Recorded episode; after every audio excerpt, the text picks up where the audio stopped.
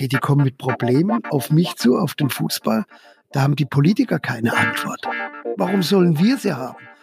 Und habe ich mich am Anfang geärgert und irgendwann mal habe ich gesagt, hey, das ist ja eigentlich eine Chance, ja.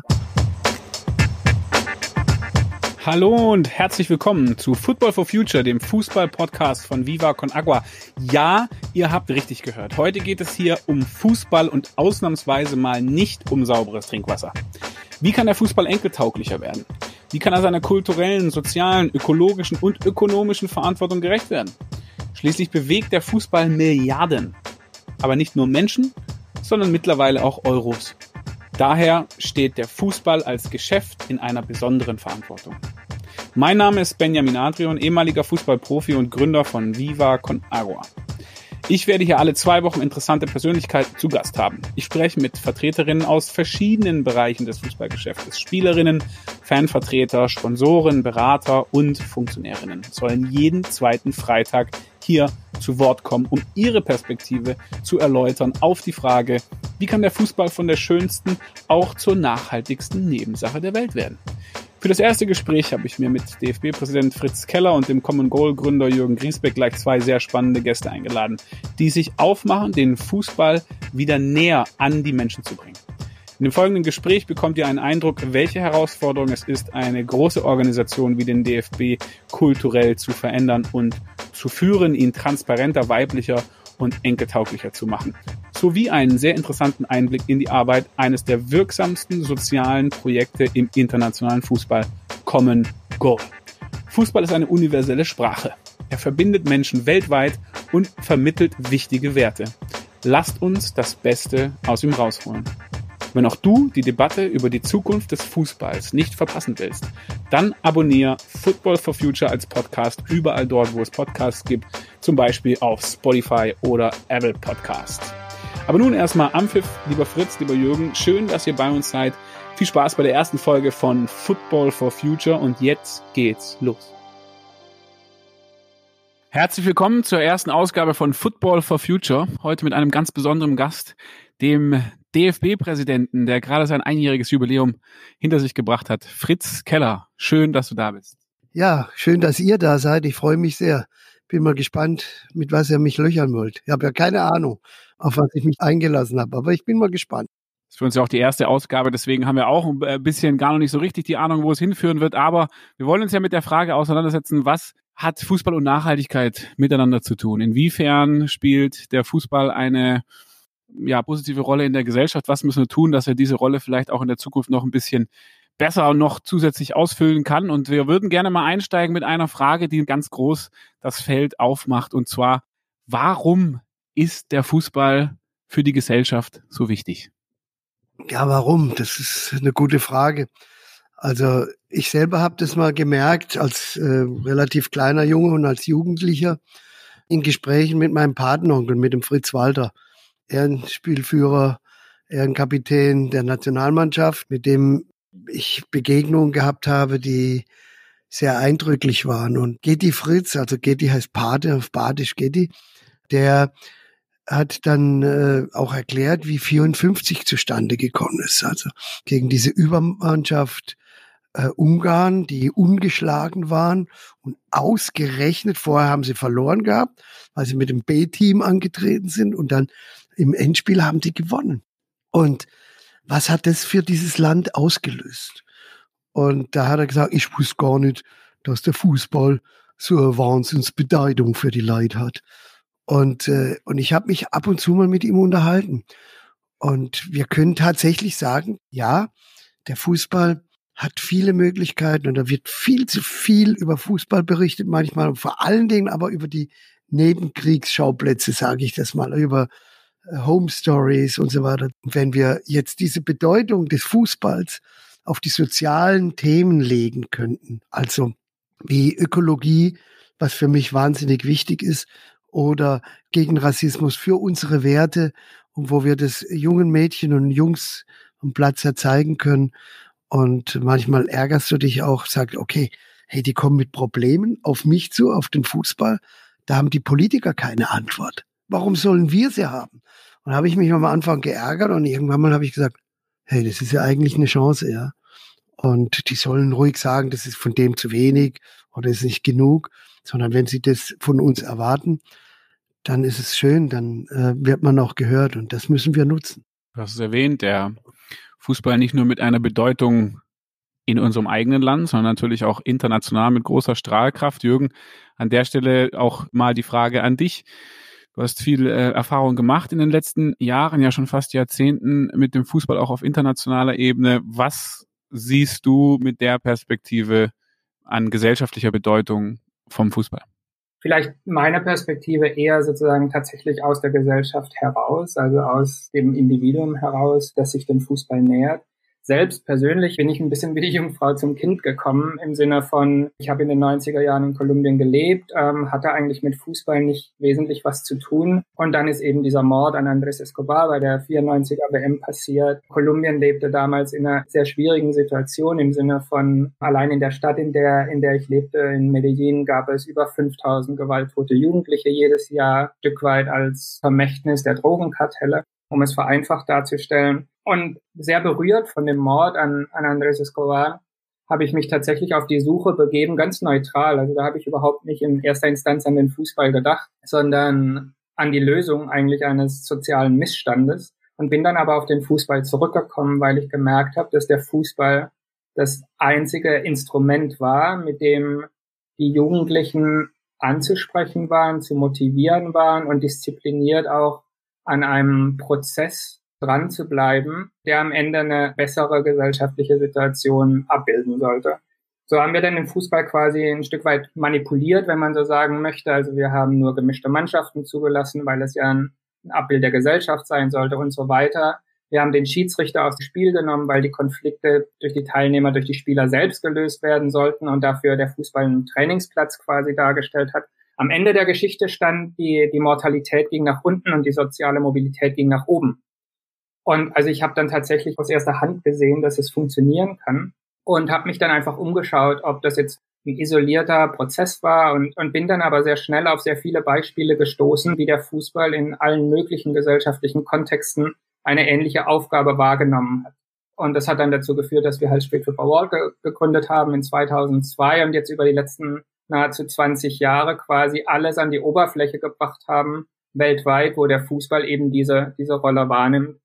Was daran deutlich, glaube ich, ist, dass der Fußball einfach ein, ein öffentliches Gut ist, wenn man so möchte.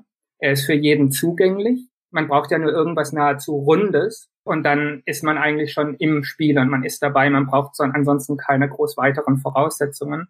Fritz, du hast mal gesagt, vor kurzem, glaube ich, es Fußball ist sowas wie das letzte Lagerfeuer der, der modernen Gesellschaft. Ich glaube, da ist viel dran. Er ist sehr identitätsstiftend. Es ist quasi eine der letzten orientierenden gemeinsamen Leidenschaften, die man hat.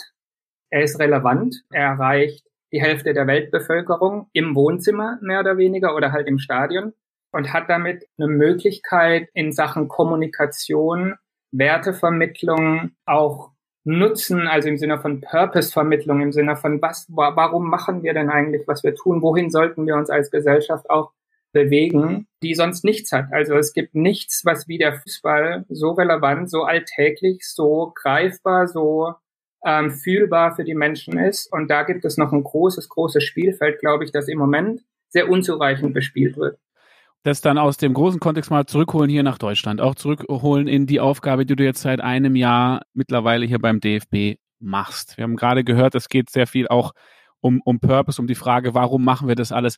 Wie bist du vorangekommen in diesem Jahr und wo steht der DFB hinsichtlich der ja, Purpose-Orientierung, der Sinnstiftung? Was steht im Zentrum dieser Arbeit für den DFB? Ja, die Sinnhaftigkeit äh, ist die beste Lokomotive und auch äh, Sinnhaftigkeit bedeutet immer, dass man long-term denkt, dass man in Generationen denkt, dass man nicht an das Jetzt denkt, sondern dass man mehr an das Morgen denkt, aber vor allen Dingen auch an das Übermorgen. Daran geht's. Und ich habe ja keine Ahnung von Verbandsarbeit gehabt. Ja, ich war im Club, der gut aufgeräumt war, wo wir alles geregelt haben, wo jeder weiß, wo sein Platz ist und wo wir auch eine moderne Führung aufgebaut haben mit Entscheidungskriterien, mit Kontrollkriterien. Und dann kam ich dahin und habe einfach, habe auch gemerkt, Mensch, hier sind so viele tolle Kräfte, aber man blockiert sich vielleicht ein bisschen selber, indem dass man sagt, okay, äh, das ist wie auf dem Platz auch. Also wenn du Angst hast, auf dem Platz einen Fehler zu machen, dann arbeitest du nie gegen den Ball, würde der Christian sagen. Da hast du Angst, ja, der ist viel schneller, der ist viel besser, da gehe ich nicht hin, da sehe ich schlecht aus. Diese Angst muss man nehmen, weil wer etwas macht, macht Fehler. Und wer nichts macht, macht den größten Fehler, weil er nichts macht. Und was hat es letzte Jahr gebracht? Ich meine, sind sehr viele Probleme gewesen, die, die man nicht so gleich sehen konnte, unter anderem Corona. Und da muss natürlich sofort mal reagiert werden. Das ist dann im Jetzt und heute. Und glaube, dass wir dadurch ein neues Zusammengehörigkeitsgefühl weil da habe ich auch rausgegeben, es gibt nur einen Fußball. Es gibt nicht Frauenbundesliga, es gibt nicht Männerbundesliga, es gibt nicht die Amateure, es gibt nicht die Kinderfußball, es gibt nur einen Fußball. Und ich glaube, dass wir das nie hingekriegt hätten, wenn wir nicht diese Einheit da gehabt hätten. Und wenn es keine, da gibt es auch keine Gockelkämpfe, wer hat jetzt was wo erledigt. Das ist scheißegal. Hauptsache, es ist erledigt worden und es ist auf den Weg gebracht worden. Darum geht's. Jeder muss sich da einbringen, was er kann, um ein großartiges Team zusammenzustellen. Das versuche ich einfach ins tägliche Leben umzusetzen. Und da muss ich sagen, bin ich eigentlich schon sehr weit gekommen. Bei Corona haben wir ja dann äh, auch ein bisschen Zeit gehabt, neben dem äh, das zu regeln, was eine Wahnsinnsaufgabe war, aber darüber nachzudenken in anderen Bereichen, dass es ein so weitergehen nicht geben kann. Und da habe ich mich an meine Vergangenheit äh, erinnert, da wo ich herkomme, als Winzer nachhaltig zu arbeiten. Wir haben einen äh, Fünf-Punkte-Plan aufgestellt, wo Corona mit drin ist wo wir auch über die Verantwortung im Fußball ohne Sonderrolle viel testen. Und ja, wir haben es auch bewiesen, dass wir mit Tests trotzdem damit leben können. Und äh, jetzt kommen die nächsten Schritte. Wir haben darüber nachgedacht, diese Summen, die da äh, gezahlt werden, was können wir machen im äh, nicht nur Financial Fair Play, sondern ich würde einen neuen Begriff nehmen, Nachhaltigkeitsfairplay. Wie können wir das hinkriegen, dass wir im Fußball auch in vielen Vereinen nicht von Saison zu Saison denken, sondern daran denken, weil es sind ja auch einige in, in Schieflage gekommen. Wie kann man vielleicht letztendlich auch irgendwann mal über eine Lizenzierung nachdenken, wenn man mathematisch genau weiß, dass jedes Jahr mindestens zwei aus der ersten und aus der zweiten Bundesliga absteigen und äh, die dritten in der Relegation. Da kann man durch alle Ligen durchdefinieren bis in die bis in die Bezirksliga quasi. Dann muss man das doch als äh, nachhaltig und äh, denkender Kaufmann auch überlegen, dass ich das mit ins Risiko mit hineinnehme. Da kann ich nicht immer alles auf eine Karte setzen. Wie kriege ich das hin? Also du kennst es in Freiburg, haben wir gesagt, wir haben eigentlich keine Chance, aber wir nutzen sie und haben auf Weiter und Ausbildung äh, gesetzt. Also Nachhaltigkeit ist ja ökonomisch, ökologisch und sozial. Und das müssen wir überlegen, wie wir das hinkriegen. Auf der anderen Seite, wenn man so kritisch auf die Geschichte draufdenkt, du hast es, glaube ich, gerade gesagt, dass äh, Fußball allgemeingut ist. Ja, und das ist so. Also müssen wir ein, äh, irgendetwas entwickeln, wo wir zwar das Leistungsprinzip haben, weil jedes Fußballspiel möchte einen Sieger, manchmal haben wir unentschieden, aber diejenigen, die besser sind, die dürfen aufsteigen, die müssen belohnt werden. Aber wie können wir da Regeln hinkriegen, wie sie zum Beispiel im ökonomischen System Walter Eugen auch schon gemacht hat. Das heißt, es ist zwar eine freie Marktwirtschaft, aber sie muss, äh, wir müssen Regeln setzen, damit hier keine Auswüchse passieren.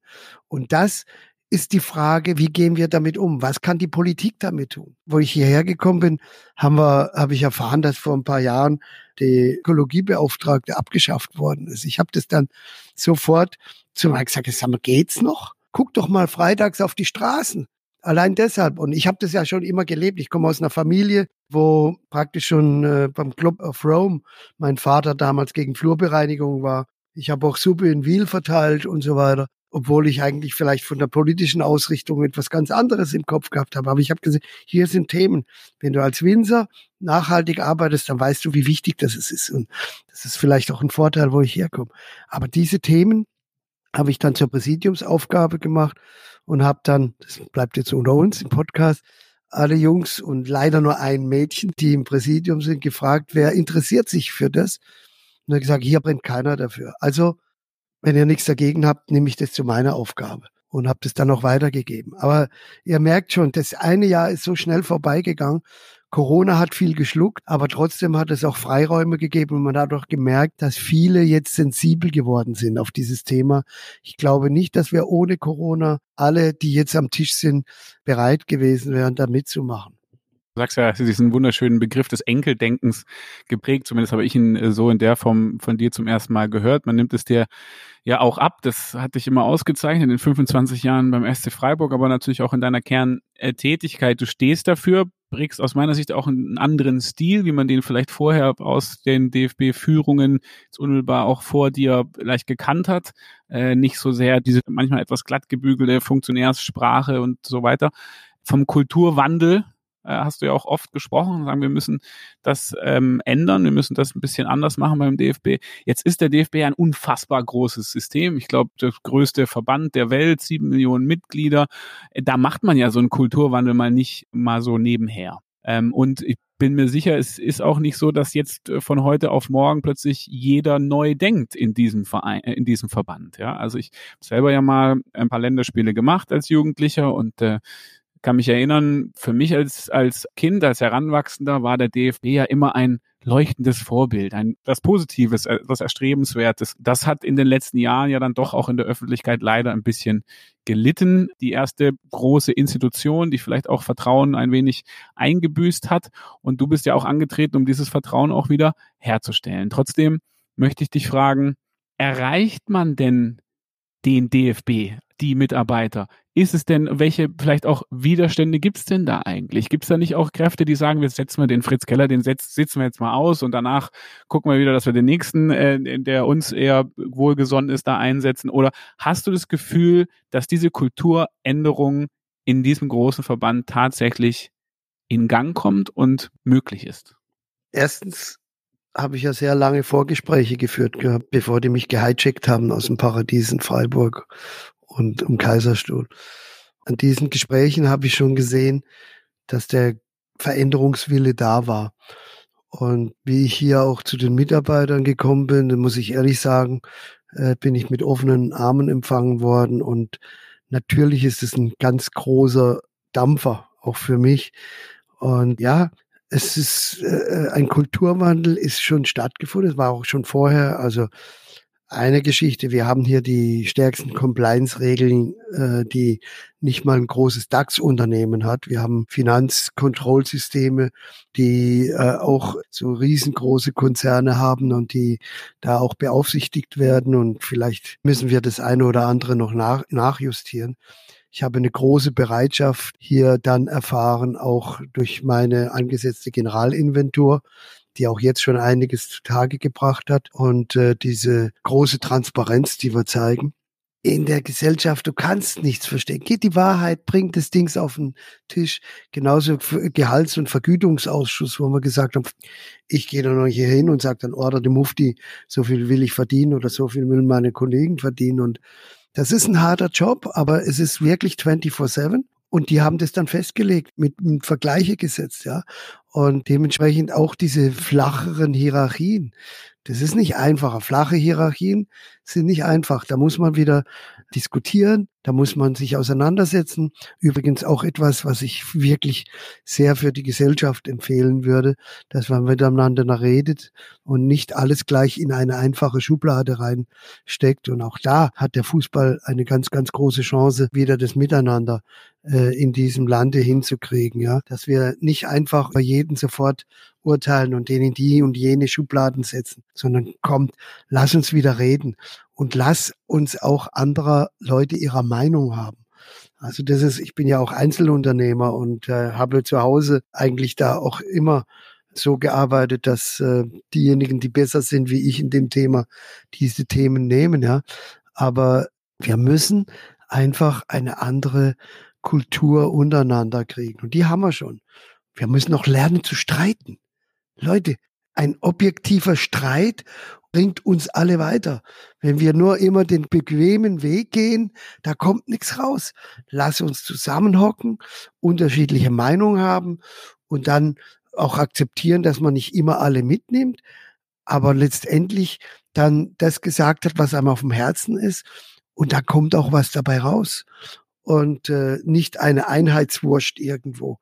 Und das haben wir, glaube ich, hier äh, auch geschafft, auch mit meinen Kollegen. Ich bin sehr dankbar und ich bin allen Spielern so dankbar, dass wir wieder eine Generation haben, die sich politisch engagieren, die auch auf die Straße gehen, die auch vielleicht unbequem sind. Ja, seid unbequem und sagt einfach, äh, was euch bewegt.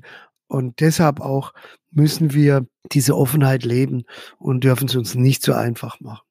Ja, du sprichst die Symbolkraft und die Strahlkraft natürlich auch der Spieler an, ja. Also die das größte Zeichen damit setzen können, wenn sie einfach auch ihre Meinung sagen und dafür stehen. Das möchte ich mal äh, aufgreifen, um Jürgen da mal zu Wort kommen zu lassen an der Stelle. Welche Rolle haben die Spieler? Am Ende des Tages sind sie es, die da am meisten Sichtbarkeit haben, die von all den Menschen auf der ganzen Welt teilweise auch angehimmelt werden und so weiter. Das heißt, wie siehst du das was ist die Rolle der Spieler in diesem Weg des Fußballs zur Nachhaltigkeit?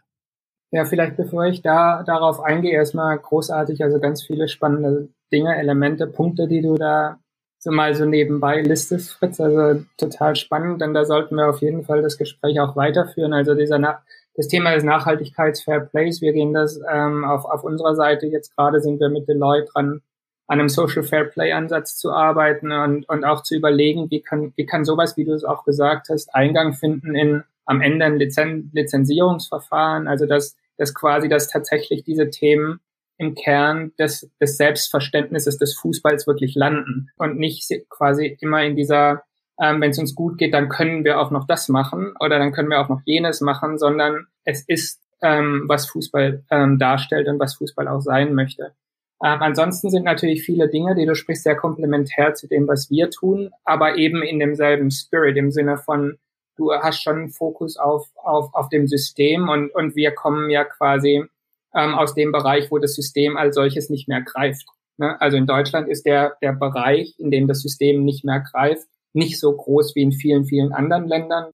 Ich glaube, wo ich einsetzen wollen würde, und das auch noch bevor ich dir die Frage beantworte, Benny, ist ich glaube, an was wir arbeiten müssen, damit dann sowas wie du als ähm, Kulturwandel äh, ähm, ansprichst oder oder was was auch unsere Zielsetzung ist. Wir müssen uns noch mal überlegen, was denn was wir insgesamt alle zusammen als Ziel verfolgen. Die also mittelfristig. Jetzt hat die, die UN hat uns 2030 Nachhaltigkeitsziele als Rahmen vorgegeben und nicht die UN, sondern es ist quasi unser unser größter Gesellschaft globaler gesellschaftlicher ähm, Vertrag, den wir alle unterschrieben haben oder den wir uns alle verantwortlich fühlen sollten. Und da klickt, äh, da tickt eine Uhr, ähm, die, die dabei ist abzulaufen, ähm, sowohl im ökologischen als auch im sozialen Sinne. Ich frage mich einfach zunehmend, warum wir sozusagen, wenn wir jetzt mal sagen, wir sind Fußball, und da gibt es einen Teil, der findet eben eher im, in dem Bereich statt, den Fritz überschaut, und es findet ein Teil statt in dem Bereich, den wir überschauen ähm, warum arbeiten wir nicht systematischer zusammen, um eben gemeinsam den größtmöglichen Beitrag zu leisten, den Fußball in der Lage ist zu leisten, in dieser mittelfristigen Perspektive hin zu den Nachhaltigkeitszielen. Und dann komme ich zu deiner Frage, Benny, warum die Spieler 2015, 2016, als wir dann mit Street Football World schon so 13, 14 Jahre am Start waren ähm, und der Fußball, der organisierte Fußball, der Profifußball sich der kommerzialisierte Fußball sich so entwickelt hatte, wie er sich, wie er sich eben entwickelt hat. Da dachten wir, hey, das, das gibt's doch gar nicht. Da gibt es quasi ein Football for Profit, wenn du so möchtest, und gibt ein Football for Good und, und es gibt nur sporadische Verbindungen zwischen den beiden Welten. Aber ansonsten findet Fußball hier statt und Fußball da statt, aber es, es gibt keine, keine wirkliche systemische Verbindung zwischen dem einen und dem anderen. Und das gar nicht als Vorwurf ausgesprochen, sondern lediglich mit der Ambition, sozusagen das Beste aus dem Fußball gesellschaftlich und ökologisch ähm, zu machen, war das einfach keine gute Grundvoraussetzung. Und mit Common Goal haben wir dann 2017 quasi den Brückenbau begonnen, wenn man so möchte. Also was wir, was, was wir vorschlagen mit Common Goal ist quasi mit einem sehr symbolischen, mit einer sehr, sehr symbolischen Mechanik des einen Prozent ähm, zu sagen, hey, würde der Fußball ein 1% verankern sozusagen in sein Geschäftsmodell, was könnte dann als Wirkung daraus entstehen? Mal raus zu isolieren, als Symbolik zu nutzen, die ja auch für Teamplay steht, das funktioniert ja nur oder ist nur dann ein Gamechanger, wenn wirklich alle mitmachen. Das mal, mal durchzudiskutieren, sich zu überlegen, ob das nicht so ein sowas wie, wie eine Leitplanke ähm, darstellen könnte für, für den Fußball generell. Das war die Grundannahme oder die Grundidee. Warum haben wir mit Fußballspielern und Spielerinnen bekommen, begonnen? Ja, weil sie eben Individuen sind und keine Systeme. Und natürlich am Ende auch der Kern des Spiels, der Kern der Spielidee, nämlich Teil einer Mannschaft. Und am Ende muss man relativisieren, relativieren ein bisschen im Sinne von, Natürlich treffen sie nicht, nicht unbedingt alle Entscheidungen selbst, aber sie sind am nächsten an ihren eigenen Entscheidungen dran, wenn man so möchte. Und, und dann hatten wir das Glück, mit Juan Mata tatsächlich einen, einen ersten Spieler zu finden, der, der die, die Vision mit uns geteilt hat und dann als erster eben auch bereit war, in die Öffentlichkeit zu gehen und zu sagen, ja, ich, ich trage mein ein Prozent zu diesem kollektiven, zu dieser kollektiven Mission bei und, ähm, und ich lade alle, alle anderen ein, äh, mitzumachen. Und Erfolg wird daran gemessen, wie viele am Ende mitgemacht haben und nicht, was mein Beitrag war, weil mein Beitrag ist nichtig, der kann alleine nichts bewegen, wir müssen es wir müssen's alle tun.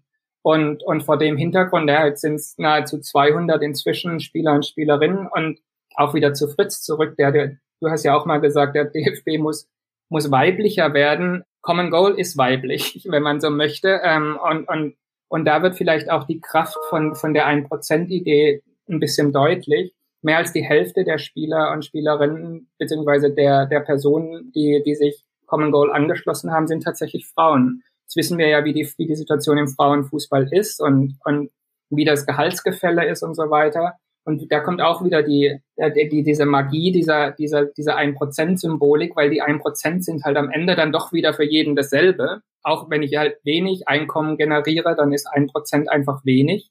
Und wenn ich viel Einkommen generiere, dann ist ein Prozent eben viel. Das ist ja schon, schon spannend. Aber der Grund, warum mit Spielern, ist die, die drei Elemente, die ich genannt habe, plus natürlich auch ihr, ihr kommunikatives Potenzial.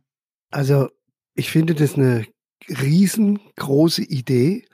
Und äh, ja, das ist einfach die, äh, das Symbol der Menge, wenn äh, jeder seinen Anteil dazu und und damit kann man eine Welle auslesen die Spieler gehen da also voraus, nicht nur Spieler, auch, auch Trainer und teilweise ja sogar auch Spielerberater und so weiter. Die Idee ist ja aber insgesamt auch die ganze Industrie vielleicht zu erreichen oder ja zu sagen, wie wäre das denn, wenn, wenn alle Sponsoren des, der Europameisterschaft 2024 zum Beispiel sagen würden, wir machen mit und man wirklich sagen könnte, es ist ein Prozent, um diese Brücke zu sein. Es geht ja aber auch dann nicht nur um das Fundraising, also um die eine Seite des Geld einsammeln, sondern es geht ja auch darum, was wird mit dem Geld gemacht. Damit werden, du hast vorhin gesagt, das ist eine Brücke zwischen dem Football for Profit, Football for Good. Es werden damit ja ganz konkret auch Projekte unterstützt, um Menschen zu erreichen, die äh, dann ja auch weltweit dann diese Unterstützung gebrauchen können und um eben eine, eine Brücke zu, zu sein zwischen dem professionellen Fußball und dem Breitensport sozusagen. Und aus meiner Sicht ist das ja insgesamt die Aufgabe von Common Goal, vom DFB, vom Fußball insgesamt, genau. die Menschen da draußen zu erreichen mit diesen Werten, ja, und die interessiert zu halten. Jetzt haben wir gerade Geisterspiele, Länderspiele, die nicht mehr so ganz nachgefragt sind wie vorher, hat man mal zwischendurch den Eindruck gehabt.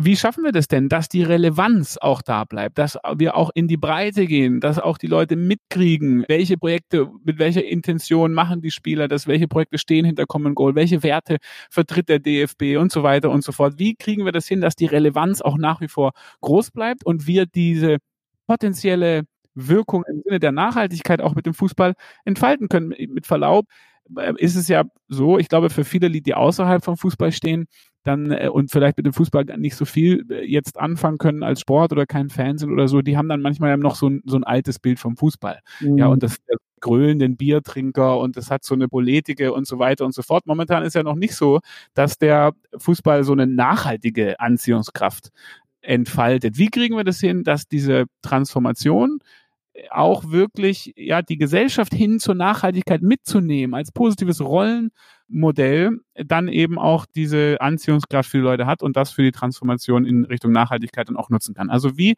halten wir, wie schaffen wir das, dass wir das entfalten können, Jürgen? Ja, da gibt es, glaube ich, einiges zu, zu sagen. Ich fange mal an mit, also Common Goal ist und war nicht gedacht als quasi ein Fundraiser. Common Goal ist gedacht als ein Unterstützer für einen Mindset-Shift, also für eine Bewusstseinsveränderung, die wir glauben, die es braucht und bei der wir glauben, der Fußball eine zentrale Rolle spielen kann. Also das ist das Selbstverständnis von Common Goal. Wir sind also nicht jetzt nochmal eine andere Stiftung, die nochmal auf, auf Geldsuche geht. Und deshalb ist uns bei, bei den Spielern und Spielerinnen oder jetzt auch bei Fritz, ist das Wichtigste für uns das Leadership und die, die Inspiration, die davon ausgeht. Das ein Prozent ist eine Mechanik, das ist quasi, das wird abgewickelt und da, da steht Qualität in der Umsetzung dahinter, das ist selbstredend. Aber was uns wichtiger ist, dass Fritz dieses ein Prozent mit den Gästen in seinem Weingut, mit wenn er beim SC zu Gast ist oder eben mit den Mitarbeitern beim DFB oder was auch immer Fritz Einflussbereich ist, dass er das mit sich trägt, mit seinen Handlungen, nicht als Common Goal, sondern als Bewusstsein. Und das ist für uns wichtig. Deshalb sind natürlich die ganzen Spieler, Stiftungen sind natürlich alle mehr als herzlich willkommen. Was wir erreichen wollen, ist, dass wir quasi den, den Schulterschluss alle zusammentun. Und dafür ist die Euro 2024 vielleicht eine, eine herausragende Möglichkeit, das auch der Weltöffentlichkeit zu präsentieren, wie der Fußball in Deutschland, der für sich selbst ja auch das Selbstverständnis hat, einen ehrlichen Ansatz zu verfolgen, den Fußball ernst zu nehmen, wenn es darum geht, ein Produkt daraus zu zu formen, ähm, nachhaltig wirtschaften zu wollen, bodenständig zu bleiben. All, all diese Dinge, die möchte ja der deutsche Fußball gerne für sich in Anspruch nehmen. Und wenn wir es hinbekämen, sozusagen in diese Richtung des Teamplays, damit wir als Gesellschaft nicht nur überlebensfähig, als globale Gesellschaft nicht nur überlebensfähig sind, sondern einen Weg beschreiben können, der als Ziel hat, dass alle ein würdiges Leben leben können, egal wo sie sind, und das mit Luft, die man atmen kann und Flüssen, in denen man schwimmen kann und so weiter. Darum geht es uns mit Common Goal. Und ich glaube, wenn wir als Fußball wirklich unser, das, was die Essenz dessen ist, was wir alle so sehr lieben, nämlich der Torhüter soll nicht versuchen, Mittelstürmer zu sein oder der Mittelstürmer kann, soll nicht versuchen, Messi zu sein oder der Messi soll nicht linker Verteidiger sein, weil wir brauchen sie alle. Wir brauchen sie alle, um gemeinsam unser Ziel zu erreichen, was eben Torschießen ist in, in, im, im Fußball. Und das Torschießen, ähm, dass der Fußball hier mit unterstützen kann, damit wir es als Gesamtgesellschaft erreichen, ist eben die Nachhaltigkeitsziele. Das ist unser Tor. Ähm, und das, das müssen wir hinbekommen. Ich glaube, Fritz, ich weiß nicht, was du davon denkst, aber die Euro 2024 auch um abschließend diesen Schatten, der ja schon noch auf der 2006 WM auch ein bisschen lastet und das Sommermärchen ein bisschen belastet, da einen neuen Standard, vielleicht auch eine neue Orientierung zu geben mit dieser Euro. Absolut. Und zwar auch mit dem zusammen. Also ich habe die Euro ja damals auch erlebt, wo ich mit meinen Jungs äh, in München, Dortmund und Berlin auf den Straßen mit wildfremden Leuten getanzt habe, ja. Und ich bin damals ja schon sehr viel unterwegs gewesen in der ganzen Welt und die mir dann gesagt hey, ihr könnt ja lustig sein, ihr seid ja richtig gute Gastgeber. Was war das denn, ja? Und by the way, äh, bin ich auch angetreten, um das eine oder andere aufzuklären, obwohl schon die Gerichte zum Teil zugemacht haben. Und da kann ich auch verkünden, dass wir da am Ball bleiben. Also das ist momentan in Manndeckung und wir kriegen gerade das Überzahlspiel hin. Und dann hoffen wir, dass wir dann irgendwann mal die Salami auf den Tisch kriegen. Und es ist ja jetzt an der Zeit, es ist ja alles verjährt, es ist alles weg, aber es belastet. Und es soll so sein, dass die Heroes, die eigentlich auch in vielen Dingen sehr gute Arbeit gemacht haben, nachher auch Heroes bleiben können und einfach mal die Wahrheit raus. Ende. Schluss. Das ist auch befreiend für diese Menschen für den Rest ihres Daseins und ihres Lebens. Und wir leben ja auch in einer Gesellschaft, wo wir auf das kanonische Recht aufgesetzt haben, wo das Verzeihen und das der Wiederanfang gilt. Und deshalb in diesem Sinne raus mit der Sprache. Und dann fällt ein viel größerer Ballast von uns weg und das Herz ist wieder befreit. Es geht ja nicht immer nur um Juristerei oder sonst was, sondern es geht ja auch um gutes Feeling, um, um einfach ein gutes Miteinander. Und wenn jemand einen Fehler gemacht hat, raus damit und fertig, Ende, Schlussstrich. Die Euro 2024. Da bin ich auch die ganze Zeit unterwegs, auch mit meinen Kollegen zusammen nicht nur in Kultur, da sind wir auch auf einem großen äh, Schritt, dass wir die Kultur mit reinnehmen, also in allen Facetten und die Strahlkraft des Fußballs auch für die Kultur nehmen. Also egal Literatur, bildende Kunst, Musik, alle, um die auch mit ans äh, Feuer zu setzen und die Kraft, die diese Spiele auf Europa, ja, auch wenn es nur Euros sind, hat sie, haben sie eine Strahlkraft in die ganze Welt hinein. Und das machen wir auch. Aber es soll klimaneutral sein. Und wenn du vorher über die UN-Benchmarks gesprochen hast, unter uns gesagt, ist es mir zu großer Kompromiss, was da passiert. Also wir müssen über diese Nummern rausgehen. Und ja, wir leben in einem reichen Land im Verhältnis zu anderen. Und dementsprechend müssen wir, auch wenn er sagt, okay, wenn wir hier CO2 einsparen und die anderen schmeißen es aus, haben wir nichts davon. Das ist auch das, was du äh, mit deiner Initiative äh, sagst, du musst die Herzen mitnehmen. Und wenn du als gutes Beispiel als Fußballspieler da rausgehst, dann kriegst du das. Ich bin davon überzeugt, dass wir jetzt und mit den Gesprächen, mit den Veranstaltern, mit äh, auch der Bundesregierung, die wirklich auch großes Interesse hat, die gesamte Politik übrigens großes Interesse hat. Und wir reden mit allen demokratischen Parteien darüber, dass, das, äh, dass wir da Beispiele bringen können. Und der Fußball hat auch ökologisch Beispiele. Also ich meine, ich lebe ja davon. Ich habe 25, 30 Jahre oder mein ganzes Leben am Weinberg verbracht und ich liebe die Natur und ich liebe das Paradies dort. Und mittlerweile haben wir sechs Wochen früher die Weinlese wie meine Großmutter die gehabt hat. Ein größerer Indikator brauchen wir gar nicht. Wir haben mittlerweile eine Situation, dass wir um jeden Tropfen Wasser kämpfen. Und ich habe die ganz große Befürchtung, wenn wir da nichts hinkriegen, dann wird es irgendwann mal nicht Kriege um Öl geben, sondern es wird Kriege um Wasser geben. Und das ist auch ein Allgemeingut. Und dementsprechend können wir nicht das aufs Spiel setzen, was uns normal ist, uns zukünftigen Generationen das zu verbauen. Und das ist ja genau dasselbe. Wir müssen das die Leute mit dem Herzen mitnehmen, nicht nur mit dem Verstand, sondern das muss allgemein in unserer Lebensweise mit eingehen. Und natürlich sind wir nicht alle Asketen. Natürlich musste man das machen und jenes machen. Aber die Haltung, die muss sich ändern. Und wenn du mal überlegst, was könnten wir beim 25.000 Fußballvereine in Deutschland für die Biodiversifizierung machen? Neben den Plätzen gibt's manchmal auch Rasenplätze, die gar nicht Rasen sein müssen, sondern macht eine Blumenwiese hin. Ja, oder hau ein paar Insektenhotels hin oder whatever und einfach auch nachhaltig darüber nachdenken, auch im Fußball, was wir konsumieren und wie wir das konsumieren. Ja. Benny, Wasser ist ja jetzt dein Thema. Ähm, vielleicht willst du auch da noch was zu sagen. Auf der anderen Seite, ja, denke ich gerade dran, wie, wie können wir diesen nächsten Schritt gehen? Also auch wenn wir jetzt auf, auf Corona schauen, ist ja viel, was während Corona passiert, ein Stück weit Krisenmanagement, und ich habe das Gefühl, wenn ich zumindest um, um mich herum schaue, Fritz, da würde ich gerne dich zu hören, dass viele schon quasi sich damit zufrieden geben würden, wenn es wieder so wäre wie vorher. Und ich habe das Gefühl, es besteht eine zunehmende Gefahr, dass wir die Möglichkeit, die gerade oder die Möglichkeiten, die gerade auch in dieser Krise stecken, nämlich, dass wir zum ersten Mal in meiner Lebenszeit zumindest merken, dass wir weltweit alle dasselbe Problem haben. Die allermeisten anderen, außer Klima, trifft das nicht zu. Ähm, Armut, das sind manche und Gesundheit, das sind manche und Arbeit sind andere. Und es zum ersten Mal deutlich gemacht hat, dass eben diese Globalisierung nicht nur, nicht nur Möglichkeiten eröffnet, sondern eben auch Verantwortung darstellt, gemeinsame im, im Sinne von Solidarität.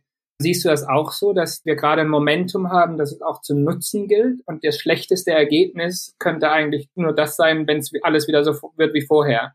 Aber Benny, vielleicht du kurz zu Wasser auch ja, man glaube ich zu Wasser gar nicht so viel äh, Worte verlieren. Und Fritz hat es gesagt, die äh, zukünftigen Konflikte ums Wasser, das wird immer wahrscheinlicher. Wir stellen, das ist ja ein gutes Beispiel, wie plötzlich wir feststellen, hoppla, wir sind, wir leben nicht auf einer Insel, sondern die Probleme, die so vor kurzem noch sehr weit weg wären, die betreffen uns plötzlich ganz hier vor unserer eigenen Haustür. Und im Wasser ist jetzt, glaube ich, gerade in den letzten paar Jahren das immer deutlicher geworden, wie es eben auch hier in Deutschland fehlt. Aber ja, nicht erst seit 2015 merken wir, hoppla, wir können unseren Lebensstil nicht einfach so weitermachen, ohne dass es uns direkt vor der eigenen Haustür wieder begegnet. Und ich glaube, dieser diese grundsätzliche Haltung äh, wird nicht mehr weggehen. Das ist ja auch kein, kein Trend oder so, dass man sagt, ja, Nachhaltigkeit ist jetzt gerade wichtig und später, später nicht mehr. Ganz im Gegenteil, die globalisiert vernetzte Welt, äh, das wird immer deutlicher und unsere Kinder, glaube ich, wachsen jetzt so auf, um genau diese großen Zusammenhänge auch immer wieder vor der eigenen ja, Haustür denen zu begegnen und festzustellen, mein Handeln hat damit zu tun. In Bezug auf Wasser, aber natürlich auch die ganzen anderen Themen der Nachhaltigkeit. Ja.